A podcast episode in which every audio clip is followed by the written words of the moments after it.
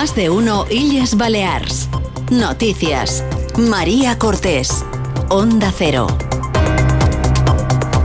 Buenas tardes. Las declaraciones del presidente de los promotores inmobiliarios de Baleares, Luis Martín, tras criticar el funcionamiento de la Comisión de Medio Ambiente y abogar por quemarla, siguen dando que hablar. Hoy han llegado incluso al Parlamento, donde ha recibido las críticas de la oposición, mientras los constructores apoyan las palabras de los promotores. Insisten que desde hace años y reclaman que este organismo se rija por criterios exclusivamente técnicos. Con Chelo Bustos en la realización técnica comenzamos más de uno y Yesbeleas Noticias.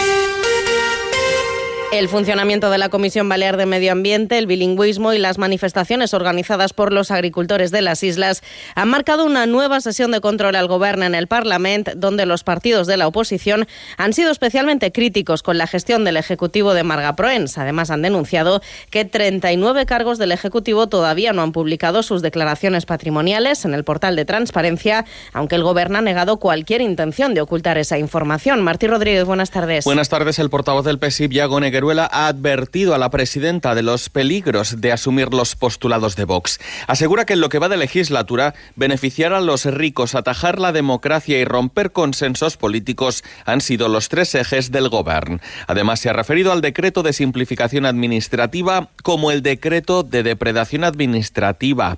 La presidenta del gobierno, Margot Proens, lamenta la sobreactuación permanente, ha dicho, del socialista y su oposición de crispación y barro.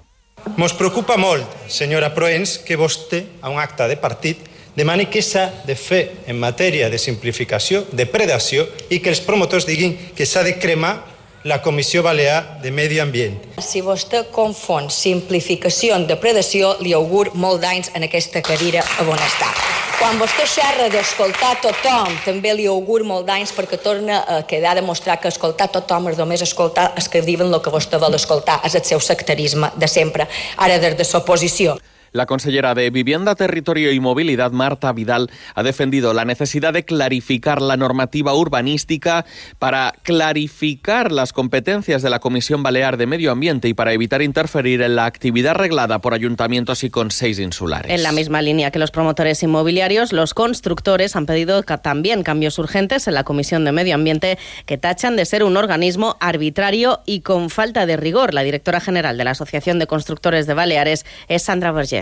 Demanem que aquesta comissió s'ha de regir per un criteris exclusivament objectius i tècnics que eh, els tècnics que participin en, a, en aquesta comissió pues, ha de, de debatre un projecte en el, que, en el qual hagin de resoldre pues, siguin especialistes en aquella matèria i que prèviament s'hagin estudiat el projecte pel qual després s'han de pronunciar. Las eh, manifestaciones organizadas por los agricultores de las islas también han, certado, han centrado parte del pleno. La presidenta del Ejecutivo Autonómico, Margot Proens, ha asegurado que comparte las reivindicaciones de los payeses que claman, recordemos, por la supervivencia del campo balear y piden mejoras urgentes que ayuden a salir de la grave crisis en la que se encuentran. En sucesos esta mañana ha aparecido flotando el cuerpo sin vida de un hombre frente a la Catedral de Palma. Por el momento se desconoce la identidad de la víctima y también las causas de su muerte. Patricia Segura, buenas tardes. Buenas tardes. El cadáver ha sido avistado junto a las rocas del exterior del muelle viejo del puerto de la capital balear. El grupo de especialistas de actividades subacuáticas de la Guardia Civil ha sido el encargado de rescatar el cuerpo del agua para posteriormente trasladarlo hasta el dique del oeste, donde los médicos forenses tratan de averiguar ahora lo sucedido. Además, les contamos que una pareja ha sido detenida en Manacor por abandonar a su hijo de seis años en la calle de madrugada. Los hechos ocurrieron el domingo 11 de febrero, cuando un taxista alertó a la policía que un niño estaba andando solo por la calle del municipio,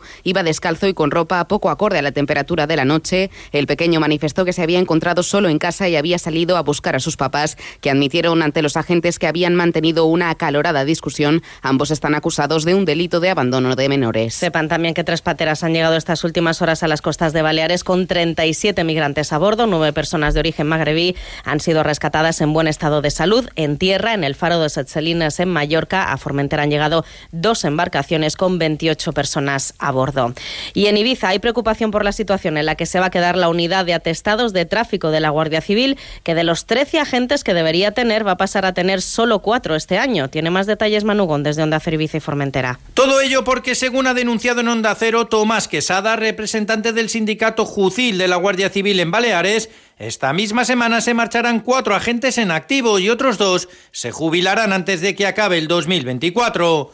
Una situación cuanto menos preocupante la agrupación de tráfico es, es una especialidad ahora mismo en la Guardia Civil que está prácticamente en proceso de desmantelación. Se ha ido produciendo esta situación pues a medida que sucesivos concursos de traslado eh, los compañeros han ido han ido pidiendo destino para ir fuera de, las islas, que esas vacantes, esos huecos que se hacen se publican, pero que nadie quiere venir a, a Baleares a trabajar. Un problema que solo tiene una solución es aumentar las cantidades de la indemnización por residencia en base a las condiciones económicas que se están dando ahora mismo aquí en Baleares. Eso se arregla pues como han arreglado la, oncología, por ejemplo, en Ibiza. En el momento que han puesto dinero sobre la mesa, se han cubierto las plazas que, que necesitaban. Y es que Tomás Quesada asegura que Ibiza es un infierno para venir a trabajar. Y sepan que Palma ha escalado hasta la sexta posición de destinos receptores de congresos internacionales en España. El segmento MAIS mantiene su consolidación en la capital balear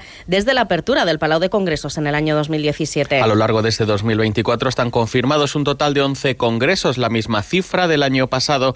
Entre todos ellos destaca la celebración de la Conferencia Europea de Oncología Intervencionista prevista a finales de abril. Natalia Seoana, directora general del Palau de Congresos y de su hotel aledaño, el Melia Palma Bay. 11 congresos, la verdad es que estamos cómodos, si bien en 2025 pues nos podríamos marcar un objetivo un poquito más ambicioso en el número, pero ahora lo que buscamos es consolidarnos a nivel de congresos de forma internacional, los médicos internacionales. Como decíamos, obtenemos, eh, eh, recibimos ahora al primer Congreso Médico Internacional, ECIO, y creemos que esta será la, la puerta que nos permita seguir creciendo en este, en este negocio. Y en Onda Cero seguimos celebrando el éxito de la gala de los premios Onda Cero Mallorca, que anoche reunieron a más de 1.200 personas en el Auditorium de Palma, una gala emotiva donde no faltó el recuerdo para el recientemente fallecido, el doctor Bartolomé Beltrán, tampoco el humor, de Agustín El Casta y la música del grupo mallorquín Anagats. Dos de los premios más emotivos de la noche fueron para Aspanop en la categoría de solidaridad y para la Junta Balear de la Asociación Española contra el Cáncer en Salud.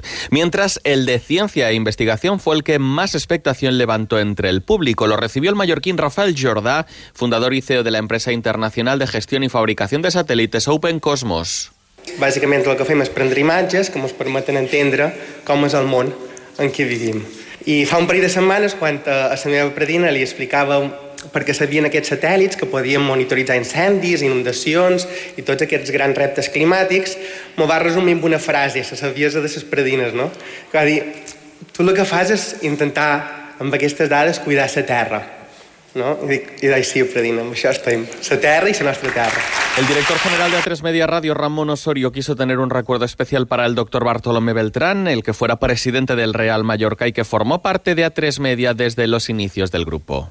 Creo que no podría dejar de mencionar a un mallorquín que falleció hace dos días, al doctor Bartolomé Beltrán. Cada vez que había alguien que tenía un problema, fuera el último técnico de la última emisora de Onda Cero en Luarca o el presidente del Consejo de Administración, a todos les dedicaba la misma atención y el mismo entusiasmo y eso es, yo creo, una de las grandes virtudes quizá desconocidas de, del propio doctor. Otro de los momentos cumbres de esa gala fue el homenaje para la Policía Nacional en su 200 aniversario que recibió el premio de honor. Llegamos así a la 1 y 59 minutos. Deportes, Paco Muñoz, buenas tardes. Buenas tardes. El Palma Futsal afrontará esta noche en Sevilla la eliminatoria partido único de cuartos de final de la Copa del Rey. El técnico del conjunto mallorquín, Antonio Vadillo, tiene claro que solo vale ganar.